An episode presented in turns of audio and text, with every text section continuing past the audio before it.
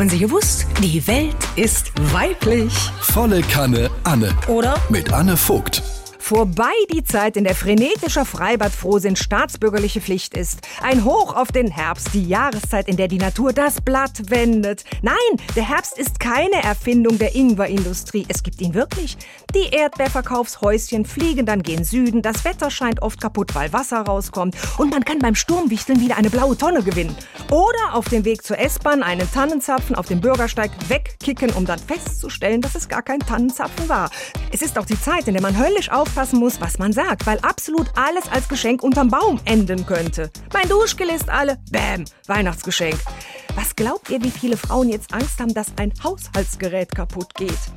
Ich selber merke, dass Herbst wird, weil ich für einschlägige Gemütlichkeitspropaganda empfänglich werde. Oder daran, dass ich unaufstehlich werde. Ich liege dann auf meinem Sofa mit einem Heißgetränk mit Schuss, also eins, das sich leicht vom Glas trennen lässt, fehlerfrei runterläuft und mich zum Köcheln bringt.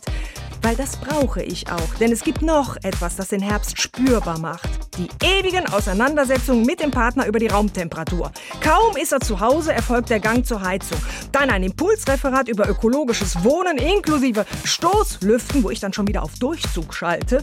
Und da der Unterschied zwischen Theorie und Praxis in der Tat liegt, geht er dann mit gutem Beispiel voran und dreht die Heizung demonstrativ runter. Ein Mann der Thermostat sozusagen. Purer Stress ist aber wohl in jeder fünften Partnerschaft so, habe ich jetzt gelesen. Ich bin mal gespannt, wann es die ersten Scheidungsanwälte mit Fachrichtung Raumtemperatur gibt.